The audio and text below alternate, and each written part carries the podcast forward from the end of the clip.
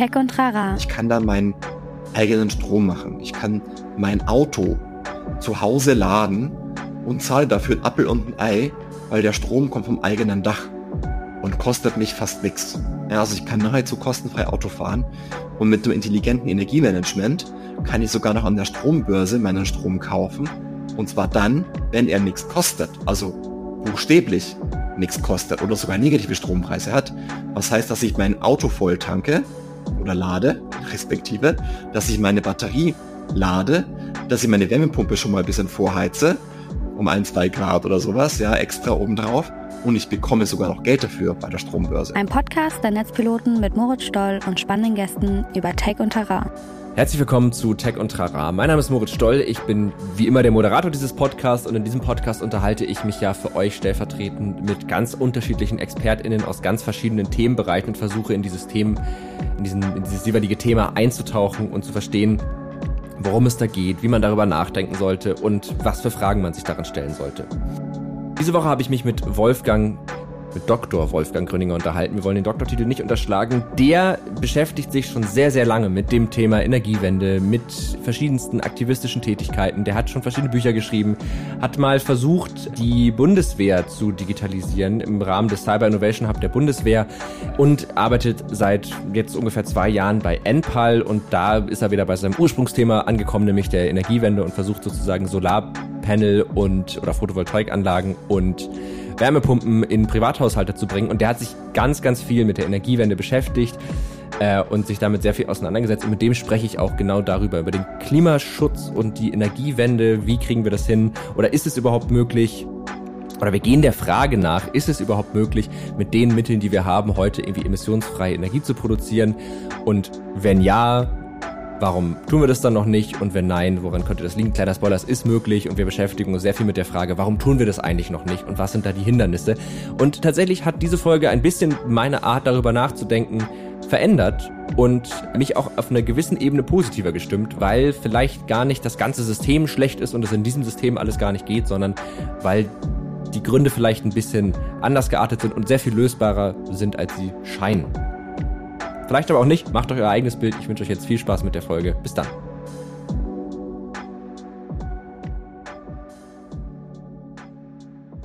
Um, hast du diese von, von Yoko, diese die Show der Ich habe nur den Trailer gesehen. Ja.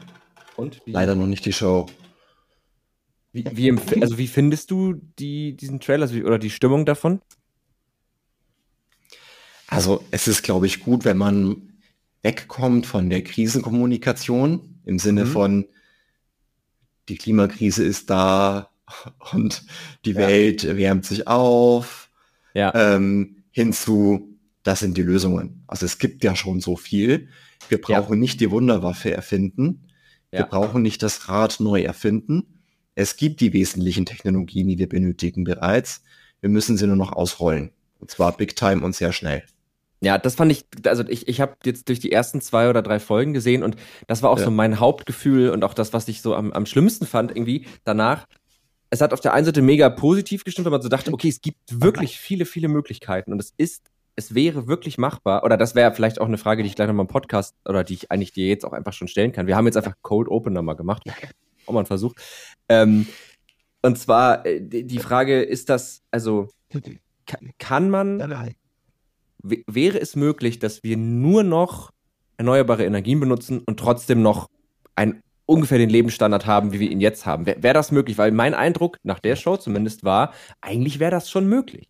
Das ist auf jeden Fall möglich und auch nötig. Ähm, wir haben ja sehr viel Energie, die wir nur noch ernten müssen. Ja, und dafür ja. gibt es die wesentlichen Technologien bereits. Und ja. die heißen vor allem Solar und Wind. Ja. Die werden auch weltweit in rasend schneller Geschwindigkeit ausgebaut. Und damit werden wir auch unsere Mobilität, also das Autofahren zum Beispiel, ähm, versorgen müssen, ja, durch Elektromotor statt Verbrennungsmotor. Mhm. Und wir werden damit auch heizen, Stichwort Wärmepumpe. Klar, ja. am Ende kann es immer noch ein paar fossile Kraftwerke geben von mir aus. Ich bin da kein Purist. Äh, also wenn ja. wir noch ein paar Kohle- und Gaskraftwerke auf der Welt laufen haben, ähm, finde ich es auch nicht so dramatisch aber eigentlich müssen wir runter auf Null und sogar auf negative Emissionen ähm, mhm. und das ziemlich schnell. Ja. Aber es wird auf jeden Fall, es ist technisch möglich. Ähm, und weltweit rollen sehr viele Staaten bereits erneuerbare Energien in rasenschneller Geschwindigkeit aus. Und ähm, das ist alles machbar. Ja, die Technologie ist da. Wir müssen sie jetzt nur noch in, in die Masse bringen. Ja. Ja, also weil ich, ähm, das, das fand ich eben das, das, das krasse Gefühl, was ich nach diesem, nach diesem, nach dieser Sendung hatte und nachdem ich mich auch so ein bisschen jetzt im Vorfeld unseres Podcasts, ihr habt es vielleicht übrigens an die Leute, die dazu hören, schon gemerkt, es geht heute weitestgehend um das Thema Energiewende, den Klimawandel und die Frage, was wir alles eigentlich schon tun können. Zu Gast ist, habe ich ja euch auch im Intro schon erzählt. Du weißt davon jetzt noch nichts, Wolfgang, Wolfgang Gründinger. Du hast, äh, du bist, man könnte sagen, sowas wie ein Klimaaktivist. Du arbeitest im Bereich Green Tech. Du hast schon super lange Erfahrung. Du bist, man könnte auch sagen, Lobbyist für Klimafragen. Du beschäftigst dich mit der Digitalisierung von Behörden, Institutionen, früher auch mal bei der Bundeswehr, wenn ich das richtig in Erinnerung habe. Also du hast viele Stationen durchlaufen und bist, glaube ich, ein ganz guter Ansprechpartner für diese Themen. Das hoffe ich auch, ja. Also ja, ich habe nee, schon, also, ich habe irgendwie vor, ähm, als ich 18 war, habe ich ein Buch geschrieben, Die ja. Energiefalle, und habe damals vorhergesagt, Solarenergie wird, wird, wird sehr bald ähm, die günstigste Energie sein, die es gibt und wird einen großen Teil unsere Energieversorgung leisten. Und damals ja. kostete Photovoltaik wirklich sehr viel Geld. Also ja. irgendwie ein Euro oder 50 Cent oder so pro Kilowattstunde, was extrem viel ist ja. in der Erzeugung. Ähm, und hat den äh, vielleicht ein Prozent des Strombedarfs in Deutschland abgedeckt. Ja. Und jetzt ist sie die günstigste Energieform, die wir haben und deckt zehn Prozent des Strombedarfs ab. Und das äh, skaliert jetzt ja noch weiter nach oben. Ja. Ja, genau. Also ich, ähm, glaube auch, dass diese, diese Argumentation, dieses, was ich dich anfangs gefragt hatte, dieses, ist das eigentlich möglich? Weil ich erinnere mich noch so, als es, als für mich das Thema aufkam, das war so zu meinen Schulzeiten, da habe ich das erste Mal von diesen Themen und so gehört. Und da war auch, by the way, immer noch eins der Hauptargumente gar nicht der Klimawandel, sondern die Tatsache, dass irgendwann fossile Brennstoffe halt weg sind. Also das war eigentlich immer so, da, da, da ging es darum, nicht um Erderwärmung, sondern um, wir sind halt irgendwann alle und wir müssen halt gucken, dass wir da eine Alternative haben. Ja, ähm, aber da hieß es immer so, ja, man kann nicht nur mit erneuerbaren Energien den Energiebedarf decken. Das geht einfach nicht. Und das, was du halt jetzt ja schon auch einfach bestätigt hast, ist, dass das sehr wohl geht. Ähm, wieso glaubst du, also, das ist jetzt eine sehr weit gefasste Frage, aber wir können ja zumindest mal versuchen, uns ihr anzunähern. Warum glaubst du denn, wird es nicht, wenn du sagst, es muss eigentlich sehr, sehr schnell passieren, und ich glaube, das ist ja irgendwie auch allen klar. Ich könnte mir sogar ja. vorstellen, dass es den Leuten in Entscheidungspositionen, wo auch immer klar ist. Warum wird das denn nicht gemacht? Also warum wird dieser ja. Ausbau nicht so super stark und schnell gefördert, wie es eigentlich ja. möglich und nötig wäre? Also zum Verständnis nochmal zwei Zahlen. Na, mhm. Man braucht zwei Zahlen, um die Klimakrise zu verstehen. Die erste Zahl ist 50. Die zweite Zahl ist 0. Mhm. 50, das ist die Zahl der Gigatonnen CO2-Äquivalent, die wir heute als Menschheit ausstoßen. Und null ist, da müssen wir hinkommen. Mhm. Das in den nächsten 27 Jahren. Also es ist nicht nur so ein bisschen weniger Fleisch essen oder so ein bisschen weniger Auto fahren oder so ein bisschen weniger fliegen. Es ist halt mhm. halt eine radikale Transformation der Art und Weise, wie wir wirtschaften, arbeiten, konsumieren, unterm Strich leben. Mhm. Ja? Das kann natürlich auch Angst machen und es macht manchen auch Angst, die sagen, Moment, ich habe bisher so und so gelebt und ich fühle mich jetzt bedroht. Mhm. Wir haben ja die obskure Diskussion in Deutschland, dass ja manche Menschen offensichtlich ihre Gasheizung zu einer identitätspolitischen Frage erklären. Ja? Also sind keine ri richtigen Deutschen oder keine richtigen Männer oder whatever mehr, mhm. wenn sie jetzt mit einer Wärmepumpe heizen statt mit einer Gasheizung. Also diese, ja. diese Flamme ist das, was, also völlig, völlig abstrus. Man braucht die Flamme, um überhaupt noch Mensch zu sein. Ja, ja, klar, das ist ja, ja ums Feuer so, sitzen und so. Um das Feuer sitzen, aber wer sitzt denn schon um die Flamme bei seinem Heizkessel im Gasheizung, Gastherm im Keller? Ja? Wenigstens. Also kein, ja. kein Mensch, ja, dass die ja. Wärmepumpe eine hocheffiziente Technologie ist, effizienter als alles andere, was wir so kennen, weil drei Viertel aus der Luft kommen, buchstäblich, der Energie. Ja, ähm, das wird hier oft vergessen, oft unterschlagen. Ja? Mhm. Ähm, und, und wenn wir schon solche Diskussionen uns leisten, ähm, ich meine, in anderen Ländern gibt es die Wärmepumpe schon längst, da ist kein Kulturkampf. Mhm. Ja, geh mal nach Schweden und, und sag den Leuten, äh, ja, also sie müssen jetzt leider ihre Wärmepumpe ersetzen durch eine Gastherme. die gucken dich an wie ein Auto, ja. Also, die verstehen ja. dich gar nicht, ja. Ähm, ja. Oder auch um den Verbrennungsmotor, ist ja die gleiche Diskussion. Ähm, angeblich funktioniert es nicht, aber es funktioniert überall, außer anscheinend in Deutschland. Also 2017 sagt ein Experte voraus, im Jahre 2022 hätten wir 10% aller Neuwagen elektrisch. Mhm. Jetzt können wir mal, the proof of the pudding is in the eating, heißt es ja immer so schön, ja, den Lackmustest machen und mhm. fragen, was ist denn mit der Vorhersage denn passiert? Und siehe da, was schreibt die Internationale Energieagentur in ihrem neuen Report? Naja, in diesem Jahr beträgt der Anteil der elektrischen Neufahrzeuge 18 Prozent, also nicht 10, sondern 18 Prozent weltweit. Ja. Also ja. jeder fünfte Neuwagen global ist elektrisch. Ja. Der Verbrennungsmotor steht vor seinem Ende.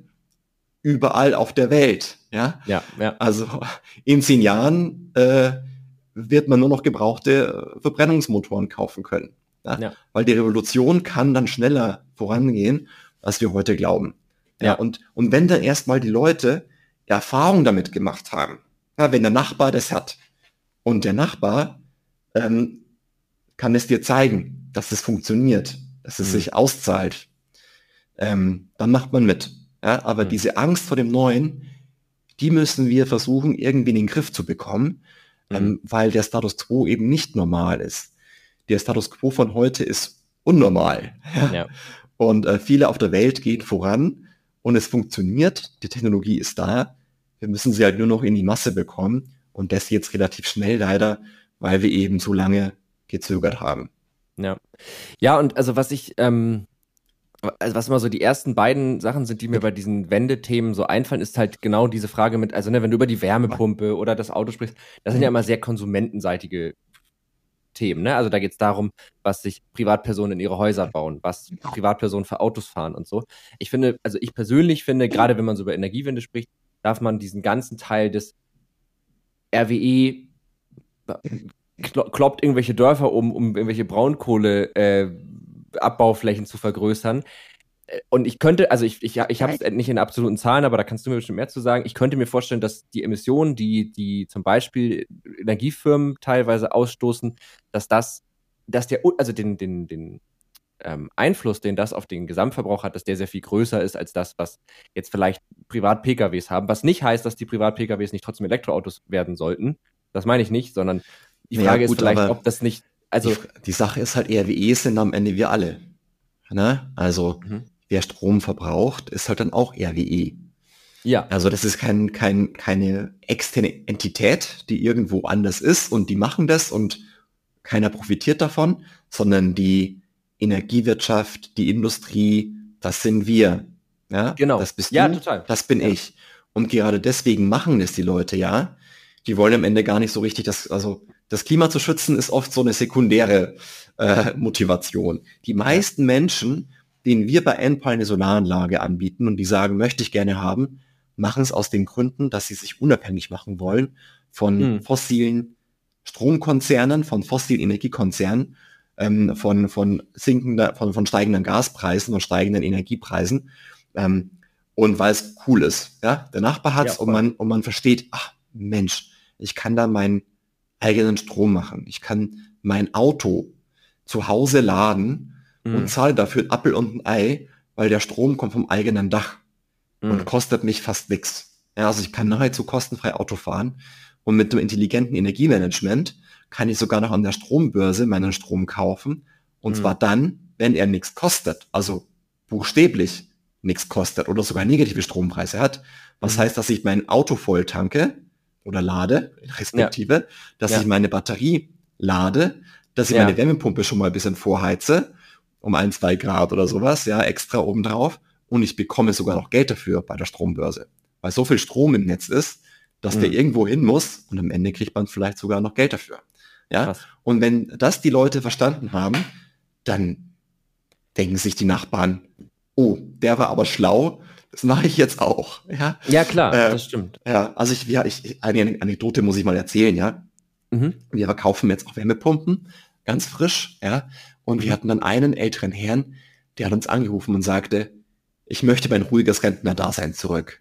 Und wir haben uns schon gefragt, ja Mist, ich meine, die Wärmepumpe macht schon Geräusche, aber jetzt nicht, jetzt nicht laut, ja, die sind inzwischen wirklich sehr leise, die, die Geräte. Wenn mhm. das Fenster zu ist, die hörst du kaum noch, vor allem nicht im Sommer. Ja, mhm. also im Winter machen die halt, arbeiten die halt mehr, was draußen kalt ist. Ähm, ja. aber, aber an sich machen die jetzt keine richtigen lauten Geräusche mehr. Ne? Ja, Also ja. frühere Geräte, aber heute, ja, so, scheiße, ja, was ist mit dem, will er die jetzt wieder weghaben oder keine Ahnung, ja. Und dann sagt er, seit ich die Wärmepumpe von Ihnen habe, klingelt's jeden Tag. Und die Leute, ah, und die hm. Leute fragen, was ist das denn in Ihrem Garten? Ist das eine Wärmepumpe? Kann ich mir die mal angucken? Ja? Mhm. Und da, da merkt man halt, viele wollen ja, aber das Wissen ist nicht da. Und es gibt eben auch hohe Hürden, also hohe Barrieren, weil man eben sich nicht auskennt mit Kilowatt Peak, mit Lithium-Eisenphosphat, äh, Speichern, mit Wechselrichtern und mit der Wärmepumpe. Und in der Anschaffung kostet es natürlich auch relativ viel Geld. Mhm. Jede Investition erstmal Geld kostet. Aber über die Zeit macht sie es halt bezahlt. Ja. ja. Und, ähm, und äh, da muss man halt diese Hürden wegräumen, das den Leuten einfacher machen, da mitzumachen. Ähm, wir beginnen bei Endpal ja mit den Hausbesitzerinnen und Hausbesitzern, ähm, mhm. weil das dann mit der, mit der Dachsolaranlage jetzt erstmal unser, unser Start ist. Aber klar, ähm, Mietsolar muss einfacher werden, damit auch Mieter wie ich, mm, der ich ja, auch eine Wohnung habe und keine und kein eigenes Haus, schön wär's, ja, ja. auch äh, PV, also Photovoltaik machen kann. Und es muss natürlich dann auch die Masse ausgedehnt werden. Ja, genau. Und äh, also ich finde, ich meine, das ist ja dann auch wieder so eine so eine riesen Glaubensfrage und so diese diese diese Unterscheidung zwischen Freiwilligkeit und da hatten wir im Vorgespräch auch drüber gesprochen, so dieses Thema auf der einen Seite so die Freiwilligkeit, dieses wir setzen darauf, dass die Leute da Bock drauf haben, was glaube ich wie du ja gerade lebhaft äh, gezeigt hast, ein großer Zugfaktor ist. Dieses ist, ist, ist das Gute setzt sich durch. Dann auf der anderen Seite, ich, ich bleibe so ein bisschen bei dem Punkt, dass, dass dass ein Baustein ist von vielen und ein anderer Baustein ist finde ich auch, dass gewisse Praktiken vielleicht einfach irgendwann perspektivisch gar nicht mehr erlaubt sind. Also ähm, ja. ich fand auch, hatte ich ja auch geredet in der, in der ähm, Dokumentation da auf Amazon Prime, ähm, was natürlich auch eine gewisse Ironie birgt, dass Amazon eine Dokumentation über den Klimawandel macht, aber das wird auch behandelt, das finde ich ganz, ganz gut. Aber da ging es auch um, ähm, ah, jetzt habe ich den Namen vergessen, ein großes, einen großen Energiekonzern, der komplett innerhalb von zwölf Jahren auf ähm, erneuerbare Energien umgesattelt hat. Also mittlerweile der größte Anbieter von Offshore-Windparks und ursprünglich halt Ölbohrplattformen und fossile ja. Brennstoffe und so. Ja gut, hat er vielleicht, vielleicht nur verkauft, ja, die sind immer noch da, das kann ich mir gut vorstellen, ja, das gibt's auch. Dass halt das fossile, genauso viele Konzerne machen das so, dass sie halt ihre fossilen Projekte ähm, in so eine Bad Bank outsourcen, weil man damit nicht mehr hm. Geld verdienen kann. Ähm, okay. Inzwischen leider doch wieder, das hat sich ein bisschen gedreht wieder, ähm, aber das sind halt einfach Investitionsrisiken und mhm. Reputationsrisiken. Und daher beginnen immer mehr ähm, große Konzerne ihre, ihr Fossilgeschäft so Bad Banks auszulagern. Mhm. Machen Investoren übrigens auch. Ja, also guck dir an, so BlackRock, die man jetzt nicht mhm. verdächtigen würde, irgendwie grün und öko zu sein. Da meinte ja Larry Fink vor ein paar Jahren in einem Brief an alle seine ähm, Anteilseigner, ja. ähm, er will aus der Kohle raus und er will in Klimatechnologie rein, weil Kohle ist ein Investitionsrisiko und Klimatechnologie ist die Zukunft mit einem Weltmarkt von sieben Milliarden Menschen. Mhm. Ja, und die ziehen es auch recht gut durch. Klar, die haben auch noch ein paar fossile Assets mit drin, ähm, mhm. was nicht anders geht, wenn man ETFs, also solche Indexfonds hat, ja, dann ist irgendwo immer so ein bisschen fossil mit drin. Das kann mhm. man dann nicht anders handhaben. Und vielleicht haben sie auch noch ein paar andere Projekte, das weiß ich gerade nicht. Können bestimmt die Leute noch mal in die, in die Show Notes oder so mal reinschreiben. Ja. Oder in euer Forum oder wenn ihr sowas habt, ja. Ähm, ja. Aber die Investoren, Unternehmer weltweit bewegen sich ja alle. Ja, also wir, genau in diese Richtung. Wir glauben als Deutsche manchmal, ja, wir haben doch die Mülltrennung erfunden und den grünen Punkt. Wir sind doch mhm. die Weltmeister in Klima- und Umweltschutz. Das ist ja schon längst nicht mehr so. Ja, mhm. also guckt dir leider mal China an. Ja, während wir in Deutschland Nord Stream 2 gebaut haben, hat China eine Solarfabrik nach der anderen errichtet. Mhm. Und errichtet jetzt jedes Jahr mehr PV zu Hause bei sich, ähm, mhm. als Deutschland insgesamt hat. Klar, sind natürlich größeres Land, ja, aber ja. diese, diese, diese Geschwindigkeit der Ausrollung ist einfach gigantisch und diese Geschwindigkeit geht momentan nicht von Deutschland aus, sondern eben von China. Aber das bringt mich wieder ein bisschen zurück ähm, zu der ursprünglichen Frage, und zwar dieses, diese, diese Unterscheidung zwischen Freiwilligkeit und ihr müsst jetzt halt, ne? Weil ähm, auch da finde ich, China ist ich will jetzt nicht pauschalisieren, aber die Regierung in China ist jetzt nicht unbedingt in den letzten Jahren dadurch bekannt geworden, dass sie Demokratie in ja. einer ja. vollumfassenden Gänze lebt. Also es ist, ich könnte mir das vorstellen, dass auch sagt, wir machen das jetzt. Das ist sehr nett ausgedrückt, genau. Ja, das ja. ist natürlich ein Staatskapitalismus und eine Diktatur. Ja, genau. Ja, so kann man nicht Marktwirtschaft, aber ja. es ist schon mit sehr vielen, also unternehmerischen Elementen, unternehmerischer Kultur. Also bitte mal den Chinesen, dass sie ihr Geschäft machen dürfen. Dann hast du aber wirklich eine Revolution ja, gegen die Partei. Ähm, aber es wird natürlich staatlich gesteuert. Ja, also der, ja. der Plan sagt, da wollen wir hin. Und dann wird es halt gegen alle Widerstände knallhart durchgezogen. Und das will man in Deutschland nicht. Und am Ende können wir es eigentlich besser, wenn wir denn wollten, weil Demokratie immer noch besser funktioniert und am Ende nachhaltiger ist als autoritäre Regime, auch beim Klimaschutz. Ja, wir müssen es halt nur wollen.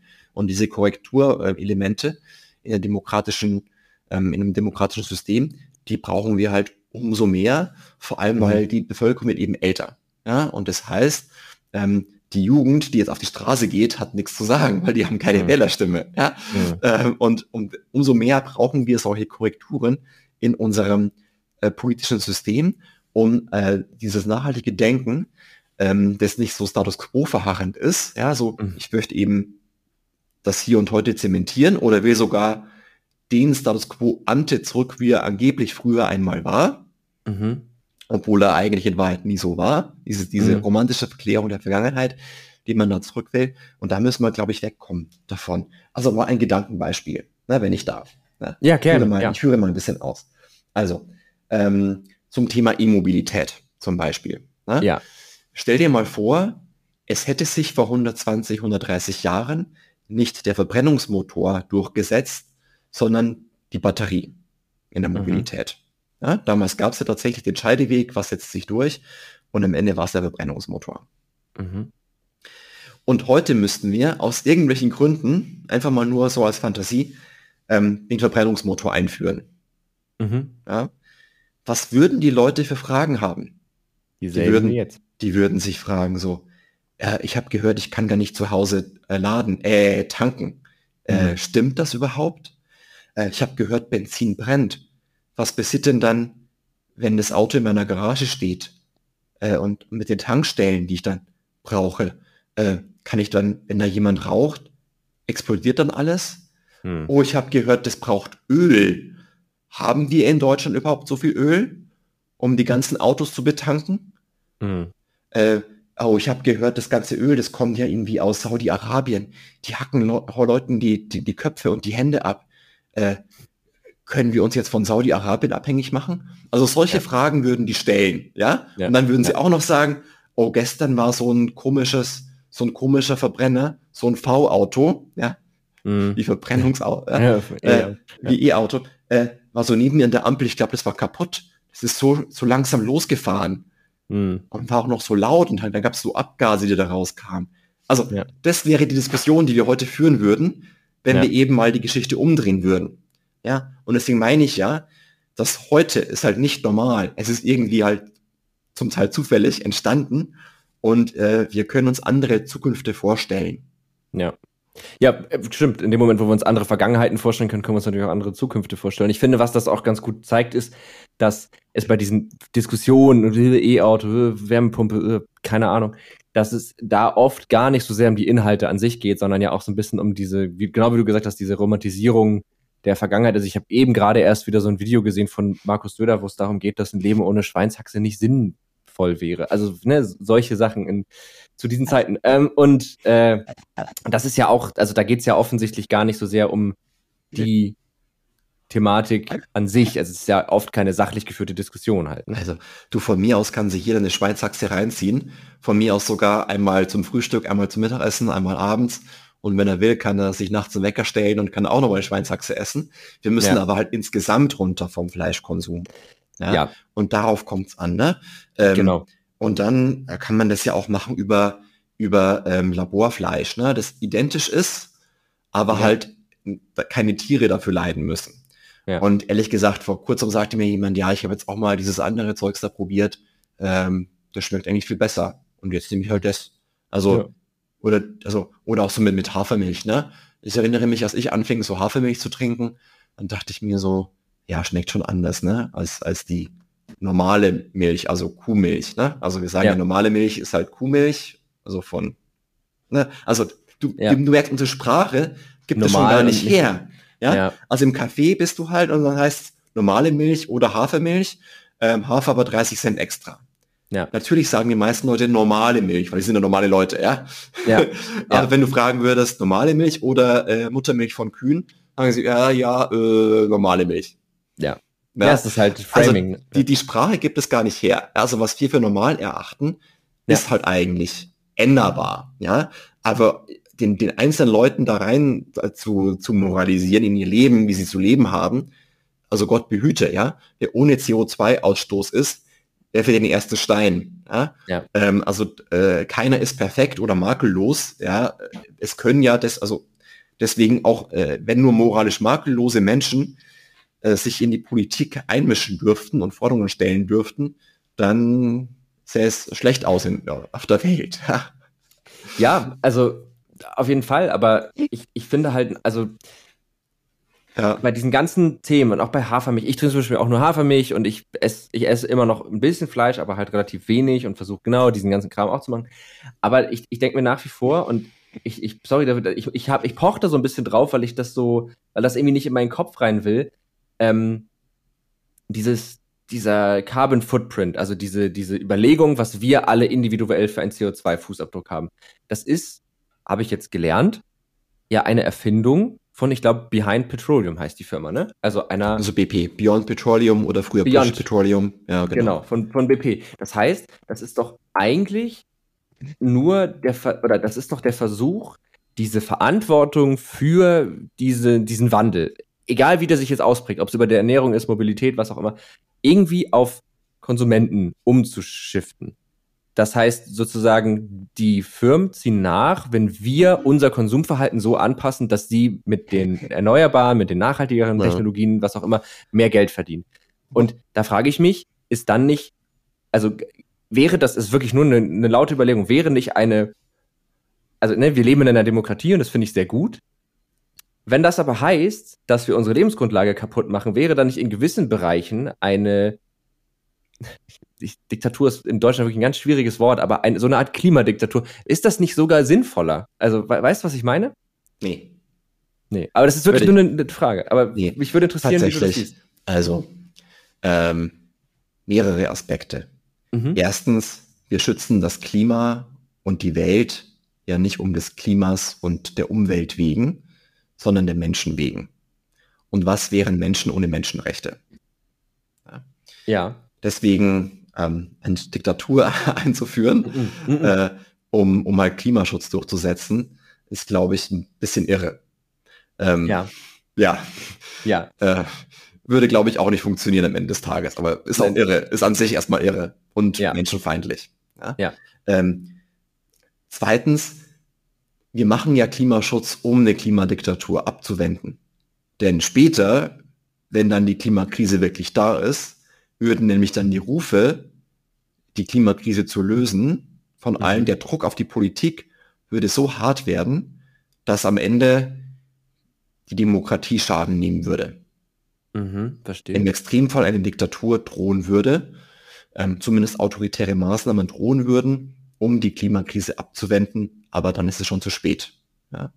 Mhm. Ähm, und ganz prinzipiell, wir haben natürlich gezeigt, dass eine Demokratie oder dass ein Staatenverbund durchaus handlungsfähig ist, wenn es um den Schutz der Lebensgrundlagen geht. Also Elinor Ostrom hat dafür sogar einen Nobelpreis bekommen, weil sie mhm. das empirisch zeigen konnte. Mhm. Das berühmteste Beispiel ist sicherlich das Ozonloch. Erinnerst du dich noch dran? Ja? ja. War mal ein Problem in den 80er Jahren. Ja. Was ist passiert? Das Montrealer Protokoll, ich glaube 1985 dürfte das gewesen sein, wenn ich mich richtig erinnere, ähm, hat beschlossen, FCKW, die verantwortlich waren und sind für das Ozonloch, ähm, zu verbieten. Ja. Der ganzen Welt. Ja. Und das hat gut geklappt. Ähm, oder vor ein paar Jahren, die Europäische Union hat sich auf ein Glühbirnenverbot geeinigt. Ja, mhm. Damals hart bekämpft worden. Alle haben gesagt, oh Gott, jetzt verbietet die, die Brüssel verbietet die Glühbirne, Glühbirne und, äh, und jetzt haben wir nur noch dieses komische kalte Licht und heute vermisst es keiner mehr. Mhm. Ja? Ähm, Und wir haben jetzt auch den Emissionshandel, ja, vor über zehn Jahren, 15 Jahren bereits sogar eingeführt, der am mhm. Anfang noch ein zahnloser Tiger war und inzwischen europaweit sehr stark wirkt. Ja, mhm. deswegen, du hast von RWE gesprochen, deswegen hat RWE den Kohleausstieg um acht Jahre vorgezogen. Mhm. Ja, deswegen werden wir ohne jede weitere Regulierung in Deutschland, also ohne Verbote von Kohlekraftwerken oder ohne nochmal einen extra neuen Kohleausstieg oder sowas, werden wir deutlich früher als 2038, was der ursprüngliche Plan mal war, aus der Kohle rausgehen. Weil Kohle einfach zu teuer ist, weil die, die CO2-Zertifikate werden halt verknappt. Ja, mhm. also es lohnt sich einfach nicht mehr, in Kohle zu investieren und daher gehen die, die Konzerne früher aus der Kohle raus. Ähm, und das, ohne dass jemand aktiv zwingt dazu, ist einfach so ein Emissionshandel. Und wenn mhm. sie eben die Zertifikate sich nicht leisten können, ja, das ist einfach pure Marktwirtschaft, ja, mhm. man gibt diesen externen Kosten, also die ausgelagerten Kosten der mhm. Umweltverschmutzung, ähm, einen Preis. Also das ist ganz klassische Marktwirtschaft und so funktioniert eben der Kapitalismus, ja. Der ist, äh, der Kapitalismus hat uns in diese Krise zwar reingeführt, mhm. weil er fossil befeuert war aber er kann uns aus der Krise wieder rausführen. Okay. Also wenn du, wenn du Marx gelesen hast, ja, dann, nein. nein, sehr nein. schade, hat den ja. Kapitalismus ja wirklich in weiten Teilen sehr treffend analysiert und ja. auch ein sehr großer Fan des Kapitalismus. Ach krass, okay. Ja, also guck dir mal das kommunistische Manifest von Marx und Engels an. Seitenweise sind, sind Marx Engels fasziniert von den Produktivkräften des Kapitalismus, der, okay. ein Zitat, mehr Wunder verbringe als die ägyptischen Pyramiden. Mhm. Ja, weil er einfach über die Welt hinwegfegt, alles umwirft und alles neu aufbaut. Das hat jemand dann später mal Schumpeter, nämlich hat es schöpferische Zerstörung getauft. Mhm. Also der Kapitalismus zerstört etwas und schöpft zugleich etwas Neues. Mhm. Und, ähm, und ist ja auf jeden Fall, sagt Marx und Engels, ähm, besser als der Feudalismus, der bis dahin mhm. herrschte. Ja? Mhm. Und das sehen wir ja auch. Also die Produktivkräfte ähm, des Kapitalismus, die ja seit, äh, seit der zweiten Hälfte des, des 18. Jahrhunderts wirken, ähm, ähm, die, die haben ja den Wohlstand massivst gesteigert auf der ganzen Welt. Ja. ja. Und jetzt kommt es aber darauf an, dass der Kapitalismus einfach regenerativ wird. Ja? Eine Kreislaufwirtschaft überführt, überführt wird. Mhm. Ja, dass man Geld damit macht, indem man Dinge in den Kreislauf zurückbringt, anstatt zu extrahieren und dann das, was extrahiert wurde, ja, mhm. äh, und dann verfeuert wurde oder anders konsumiert wurde, einfach zu verbrennen. So, ja. ja. Äh, also da müssen wir wegkommen und dann kann auch der Kapitalismus eine Zukunft haben. Ähm, ob er das schafft, ist eine offene Frage. Mhm. Ja, ähm, werden wir erst im Nachhinein wissen. Okay, also ähm, um das so ein bisschen zu sortieren, weil ich finde, da, da war jetzt richtig viel Spannendes drin. Also, äh, um äh, kurz meine ursprüngliche Aussage ähm, in Relation zu setzen, es ging mir nicht darum, eine generelle Diktatur einzuführen, sondern zu sagen, äh, kann man nicht in Klimafragen sagen, das ist halt so, weil das, um unsere Menschenrechte und unsere Lebensgründe zu geschützen, das wird jetzt verboten, Punkt. Also nicht in allen Lebensbereichen, sondern was diese Fragen angeht. So wie der Verfassungsschutz bei manchen Themen auch sagen kann, das ist verfassungswidrig, dass man da sagen kann, das ist vielleicht auch verfassungswidrig oder das ja. verstößt gegen das Pariser Klimaabkommen, das könnt ihr so nicht machen, das ist verboten. So, das war, das war, also das meinte ich mit, mit Klimadiktatur, vielleicht ein bisschen schlecht gewordet. Ähm, ja, also zwischen einem Verbot, ja, also Ordnungsrecht, das ja. ist ja normal, ja, alles ja. Mögliche ist, ist verboten. Ja, ja. also Karfreitags-Tanzverbot ist auch ein Verbot, ja. Aber ist das jetzt eine christliche Diktatur? Weiß ich nicht so genau. Ja, genau. Also ich habe ein bisschen schlechtes Wort benutzt. ja, definitiv. Ähm, und dann, was du gerade gesagt hast, das finde ich ganz spannend. Also, weil ich, es gibt ja, also wenn, ich habe mir das gerade so vorgestellt wie so ein Esel und da sitzt jemand auf dem Esel und die eine Möglichkeit, den anzutreiben, ist ihm hinten auf dem Hintern zu klopfen. Das wäre so das äh, Prinzip vielleicht, ja, Regeln, Verbote schaffen, so dürfte das, so dürfte das nicht. Und das andere ist, ja, die, du hältst ihm eine Möhre vor den Mund oder vors Gesicht und er läuft in die Richtung dieser Möhre. Und das, was du jetzt gerade beschrieben hast, das klingt für mich danach, dass es darum geht, A, eine sehr große Möhre zu finden und diese Möhre dann auch immer in die richtige Richtung zu halten. Und ähm, das heißt, dein Take wäre, weil da gibt's ja auch wieder diese, diese Debatte immer, kann man, also der Kapitalismus hat uns das eingebruckt, ist das vielleicht noch das, ist das, oder ist das noch das richtige System, um da wieder rauszukommen? Und deine Aussage wäre ja, ist es, wir müssen ihn nur umgestalten. Daran glaube ich felsenfest, weil wir merken ja gerade in Deutschland genauso wie global, dass UnternehmerInnen, dass InvestorInnen, dass wirklich viele aus dem klassischen kapitalistischen System ja vorangehen wollen und wer hindert sie zum Beispiel auch hier in Deutschland daran? Der Staat. Ja. Mhm. Ähm, und zwar in vielerlei Hinsicht. Ja.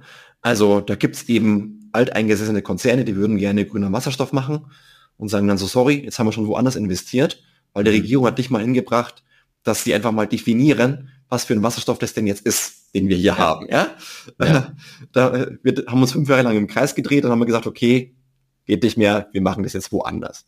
Ähm, ja bei Solarenergie ähm, hat man unglaubliche Probleme bei den Netzbetreibern. Es gibt 900 Netzbetreiber in Deutschland. Jeder mhm. hat andere Regulierungen und Formulare. Und da muss man wirklich sehr, sehr viel Zeit und Nerven und Kosten reinstecken, um die, die Netzanträge auszufüllen. Ja? Mhm. Ähm, die, die BAFA, eine Behörde, die die Förderanträge für Wärmepumpen bearbeitet, braucht ein mhm. halbes Jahr, um so einen Förderantrag zu bearbeiten. Also überall lang. stehen wir uns im Wege. Ja? Ähm, wir brauchen intelligente Schnittstellen für die Solaranlagen, damit die klug ins Netz integriert werden können. Mhm. Jetzt rate mal, wo wir stehen in Deutschland bei einer Ausrollungsrate dieser Smart Meter Gateways, wie sie offiziell heißen. So prozentual. Ein Prozent? Ja, 0,4 Prozent. Ja? 0,4 andere, ist wenig. Andere Länder ja. haben 100 Prozent. Ja? ja. Wir dort 0,4 Prozent. Wir sind ein sehr modernes Land. Nicht. Ja. ja? Ähm, bei der, ähm, bei der Autobahnbehörde, wie heißt die nochmal, Autobahn AG oder so ähnlich, ähm, die beim Verkehrsministerium angesiedelt ist, liegen 15.000 Anträge auf Transporte von Teilen von Windkraftanlagen rum. Mhm. Ja? 15.000, das 15 ist ganz viel. Ja, also ja. nicht so, also die Windräder bestehen aus mehreren Komponenten und die sind halt groß und müssen halt, also so ein Rotor ist halt, Blatt ist halt wirklich groß, ja, muss halt transportiert okay. werden, muss mal ja. eine Autobahn geschlossen werden, vorübergehend, ja. Krass, ähm, ja, okay. So, die, sind, die Teile sind riesig, ja. Also ja. die kleinen Windräder wie vor 20 Jahren haben wir nicht mehr, ja. Die sind mhm. schon relativ groß jetzt. Ähm, ich meine, wenn halt der Staat im Wege steht, wenn Unternehmerinnen und Unternehmer sagen, sie möchten gerne jetzt hier einfach die Energiewende bauen, mhm. dann machen wir was falsch in Deutschland. Ja, also die Bürokratie lähmt Deutschland und sabotiert Klimaschutz und Energiewende. Also da hat man wirklich andere Probleme als ähm, dem Kapitalismus, TM, whatever that is, sage mhm. ich mal. Es gibt ja den chinesischen Staatskapitalismus, es gibt den rheinisch-westfälischen Kapitalismus deutscher Prägung, es mhm. gibt den US-Amerikanismus, der auch interventionistisch geprägt ist. Na, es gibt halt Kapitalismen, sage ich mal. Aber mhm. das äh, vielleicht einigen uns auf Marktwirtschaft, das ist nochmal mhm. vielleicht was anderes. Äh, weiß ich nicht so genau, ob das was anderes ist.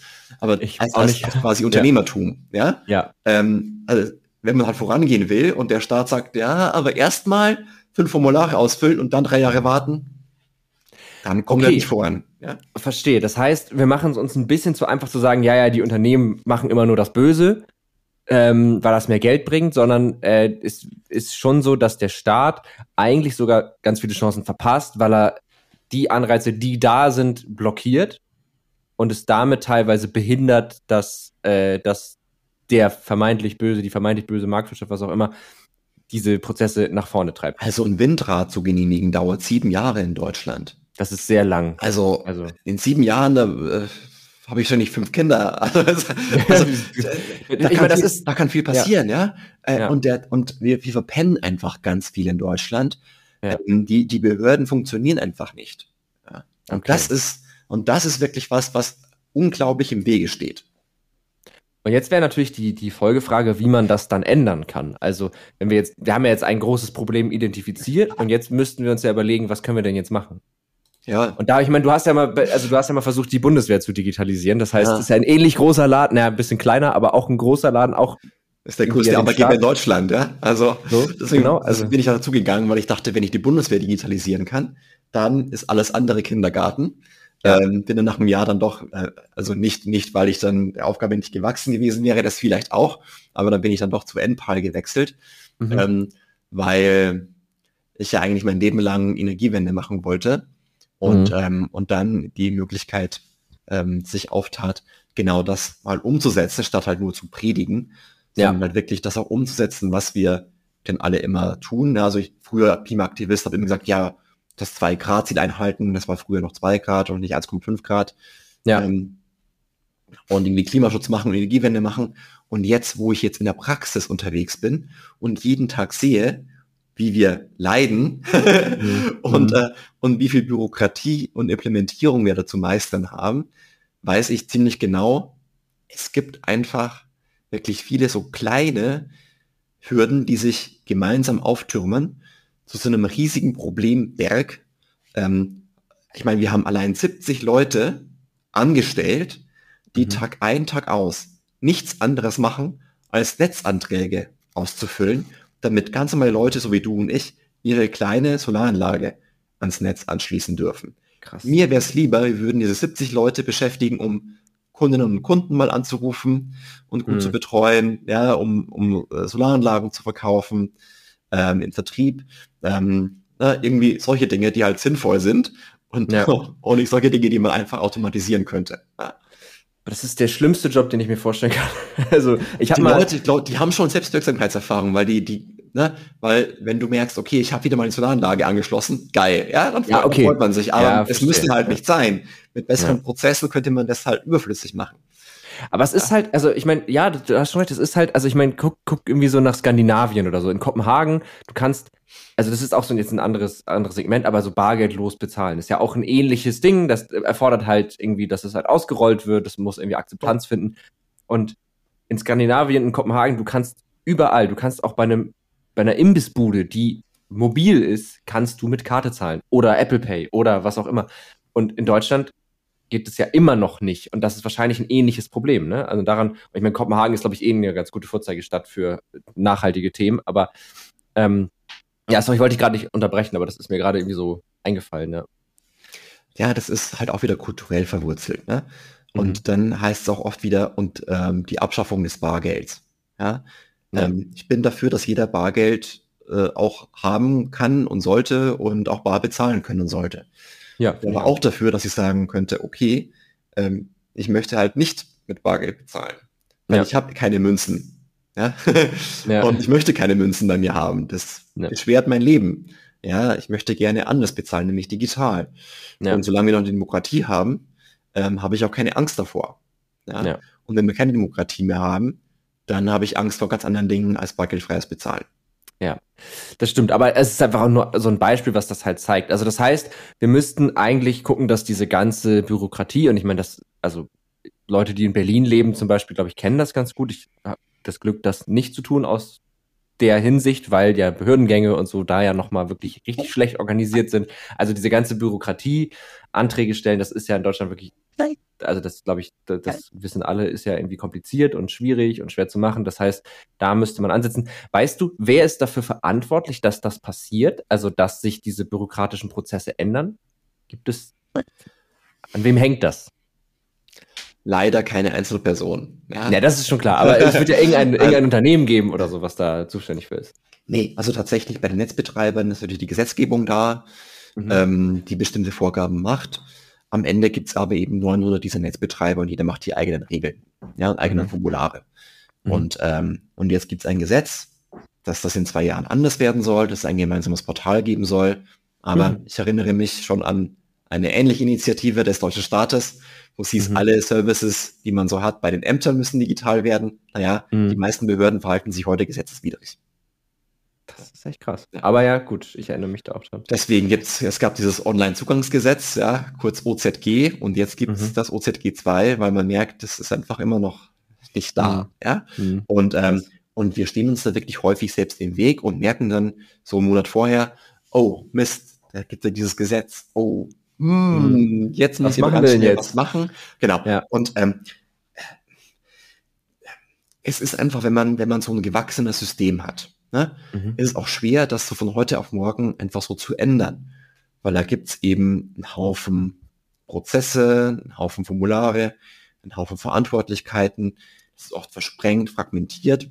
Und wenn man fragmentierte Verantwortung hat, dann hat keiner Verantwortung, weil jeder Verantwortung hat. Ne? Also einfach mhm. mal gibt's dann, sind da zehn Leute in CC und mhm. da geht nichts mehr voran. Also CC mit den E-Mails, dass man eine Kopie Leute setzt und dann sind auf einmal alle zuständig. Ja.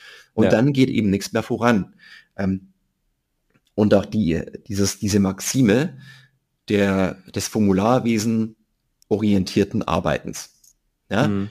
Menschen in Behörden oder auch in Konzernen und Unternehmen sichern sich halt ab. Die mhm. sagen halt, ich habe doch keinen Fehler gemacht. Das Formular ist korrekt ausgefüllt. Ob dann am Ende aber das Ergebnis das Richtige ist, ist hier egal. Mhm. Ja? Ich hätte lieber gerne ergebnisorientiertes Arbeiten. Mhm. Ähm, wenn dann das und das Formular ist, dann am Ende wurscht. so. mhm. Aber ja, da muss auch jemand, aber wer soll denn die Verantwortung tragen, wenn es schief geht? Ja? ja. Die, die, die armen Sachbearbeiterinnen und Sachbearbeiter, die am Ende nichts dafür können und dann werden sie angepflaumt dafür. Nein, na, hoffentlich nicht. Sondern da musste, müsste es eben Vorgesetzte geben oder auch eben im Zweifelsfall dann auch politische Führung geben in den Unternehmen, in den Ministerien, in den Behörden, wo dann einfach der Behördenleiter, der, der Vorstand, whoever, sagt, das machen wir so und das ist von mir so gewollt.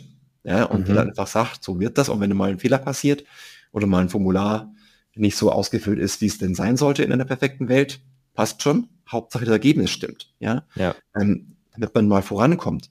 Beim LNG-Terminal haben wir uns alle gelobt. Ja, das schwimmt mhm. jetzt da vor der Küste und versorgt Deutschland mit, mit Gas. Ähm, mhm. Und Kanzler Scholz war da und sagte Deutschlandgeschwindigkeit. Naja, das haben wir jetzt schon wieder verloren. Ja? ja. Und da hat ja. man viel möglich gemacht. Oder bei der Flutkatastrophe im Ahrtal, ja, ähm, da wurde halt sehr viel einfach mal so genehmigt. Ja, weil ja. dann war das Haus ohne Strom, da musste was Neues gemacht werden. Hier musste was repariert werden, dann musste man vorankommen. Und zwar sehr schnell und sofort. Und dann wurde einfach genehmigt. Ähm, ich, also wir dürfen mal nicht den Fehler machen, dass wir zynisch werden, mhm. ähm, weil wenn wir glauben, dass wir nur mit Krisen vorankommen, dass mhm. wir immer erst die Krise brauchen, um irgendwie handlungsfähig zu sein, das wäre auch nicht mein Menschenbild und mein mhm. Bild von einer Gesellschaft, wie sie funktionieren kann und soll. Wir müssen ja, also es schaffen, noch ohne Krise Handlungsfähigkeit zu erzeugen. Das wäre so ein bisschen das Ideal, nach dem man streben würde. Ne? Ja, Aber die Geschichte, schön, ne? genau, die, die Geschichte spricht leider eher für Ersteres ja. so. Also ja. in den jüngsten, ich meine auch so mobiles Arbeiten, Digitalisierung ja, hat ja auch durch Covid, durch Covid halt einen riesen Fortschritt gemacht und so. Also, ähm, aber genau, es gibt halt so Krisen, die sind dann irgendwie so endgültig, ne? Und vor so einer stehen wir ja gerade. Also das, das fässt eigentlich nochmal richtig gut zusammen. Aber ich, stimmt, du hast recht. Also diese Unterscheidung zwischen, zwischen so Prozess oder orientiertem Arbeiten, also der Prozess muss richtig ausgeführt werden und ob das am Ende dann irgendwo hinführt, ist egal, oder dem Ergebnisorientierten. Ich habe da noch nie so drüber nachgedacht, aber jetzt, wo ich dir zugehört habe, hast. Ich meine, ich war ja bei der Bundeswehr, ja. Also ja, ja. Äh, und und da kommt es halt wirklich drauf an, ist alles korrekt? Kann ich angepflaumt werden von irgendwem? Ne? Man ja. sichert sich nach allen Seiten hin ab. Das ja. dauert sehr lange, ähm, unglaublich mühsam. Man muss tausend Formulare ausfüllen, die ähm, nicht gut auszufüllen sind, ja, weil mhm. die einfach unverständlich sind. Ähm, und dann am Ende geht's trotzdem nicht. Ja. ja? Äh, und das, das, so kommt man eben nicht voran. Ja? Und deswegen, na, wie viel Euros von den, von den 100 Milliarden Sondervermögen sind ausgegeben? Null. Ja? ja. Und äh, so, so stellt man nicht die Verteidigungsfähigkeit Deutschlands sicher. Und so kommt man eben auch sonst nicht voran mit so einem ja. Mindset das ist ja auch, also auch gerne genommen bei so Steuererklärungen oder so. Es gibt ja mal so eine Million Felder, die überhaupt nicht auf einen zutreffen. Also wo man so denkt, nein, ich bin kein Wein an kein Winzer oder so. Das, das, ist komplett irrelevant. Aber ganz oft muss man ja trotzdem explizit sagen, dass es nicht zutrifft, sonst kannst du dieses Formular nicht abschicken. Nein, ich bin kein Winzer. genau so. Nein, ich bin kein Winzer. Nein, ich habe keine Firma in den letzten fünf Jahren gekauft. Was auch immer. Also so, ne, so, so absurde Sachen. Und wo man auch denkt, so, das, also das ist jetzt auch wieder nur ein detailliertes Beispiel, aber ich finde, das illustriert es ganz gut wo man so denkt, ihr wisst doch, was ich meine. Warum machen wir es jetzt so kompliziert? Ja, ja, stimmt schon. Das, das, Wegen ja. 2,50 Euro halt, ne? So. Wegen 2,50 Euro, genau, genau. genau. Da geht es oft nicht um, also um Milliardenbeträge. Da kann ich verstehen, dass es dann korrekter sein muss. Also je höher die, die, ne, also das, die, je höher die Verlustmöglichkeiten sind und um je mehr es geht, desto klar, desto wichtiger ist es, dass die Dinge korrekt funktionieren. Das verstehe ich, aber sowas, ja. Gut, ähm, ich würde gerne einmal zusammenfassen, weil ich glaube, wir haben so unfreiwillig einen richtig guten roten Faden hinbekommen. Wir sind irgendwie eingestiegen mit der Frage, geht das alles? Kann man eine Energiewende schaffen? Können wir das schaffen, unsere Emissionen mit dem, was wir an Mitteln und Möglichkeiten haben, zu reduzieren? Und da war die Antwort ja. Dann haben wir uns sehr lange um die Frage rumbewegt, wieso das dann jetzt nicht funktioniert. Was ist, wer hat Schuld? Was ist der Grund? Das ist vielleicht auch eine bisschen pessimistische Denkweise, die ich da irgendwie vorgegeben habe, aber da haben wir uns viel äh, drum zirkuliert, bis du mir klar machen konntest, dass die Schuld, das, wir reden hier ja nie von absoluten, aber dass ein großer Teil der Probleme in der staatlichen Verwaltung liegt, wie Prozesse diese Transformation behindern. Und dann haben wir jetzt sogar gesagt, okay, die Lösung, das ist natürlich jetzt ein bisschen vager formuliert, aber die Lösung in dem Ganzen, um, um die HörerInnen mit einem guten Gefühl zu entlassen, liegt so ein Stück weit darin zu sagen, wir müssen mehr Bürokratie abbauen, wir müssen Digitalisierung in diesen Bereichen verstärken, wir müssen die Prozesse einfacher machen und wir müssen ergebnisorientierter arbeiten. Was auch immer das dann im Detail heißt. Hast du ja, dem also, von der Zusammenfassung was hinzuzufügen. Ich glaube, das fasst ganz gut zusammen. Ja. Vielen, vielen ja. Dank für die Einladung, lieber Moritz. Ja, sehr gerne. Ich habe aber noch zwei schnelle ja. Fragen an dich. Oh. Ähm, ich könnte mir vorstellen, dass du ähm, für die Empfehlung der Woche ein großartiger Kandidat bist. Das ist eine Rubrik, die wir haben wir fest in diesem Podcast. Ich frage jede Woche meine Gäste nach einer festen, äh, nach einer Empfehlung für etwas, was sich die HörerInnen angucken, anhören, anlesen, was auch immer sollten, was dich begeistert hat. Und ich könnte mir vorstellen, dass du gerade, was diese Themen angeht, vielleicht gute Tipps hast für Dinge, die sich unsere HörerInnen vielleicht mal reinziehen sollten. Falls du noch überlegen möchtest, kann ich auch gerne anfangen. Ich gebe auch immer eine Empfehlung ab. Ja, ähm, absolut. Also ich kann einen Film empfehlen. Mhm. Und zwar Don't Look Up von mhm. Leonardo DiCaprio. Der war vor ein paar Monaten, ähm, ist er rausgekommen, ich glaube auf Netflix. Ähm, ja. Eine sehr gute Metapher auf die heutige Zeit.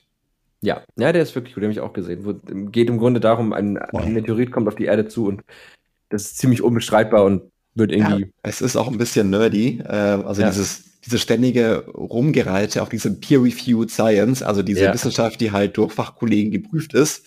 Aber es ist halt auch wahr, ja. Also weil die einen, die einen haben einen Artikel gelesen und sagen, das ist jetzt meine, das ist jetzt der Stand der Wissenschaft. Die anderen sagen so, ey, sorry, was, was ist das? Wie ist das? Hat das irgendwer ja. vorher mal geprüft?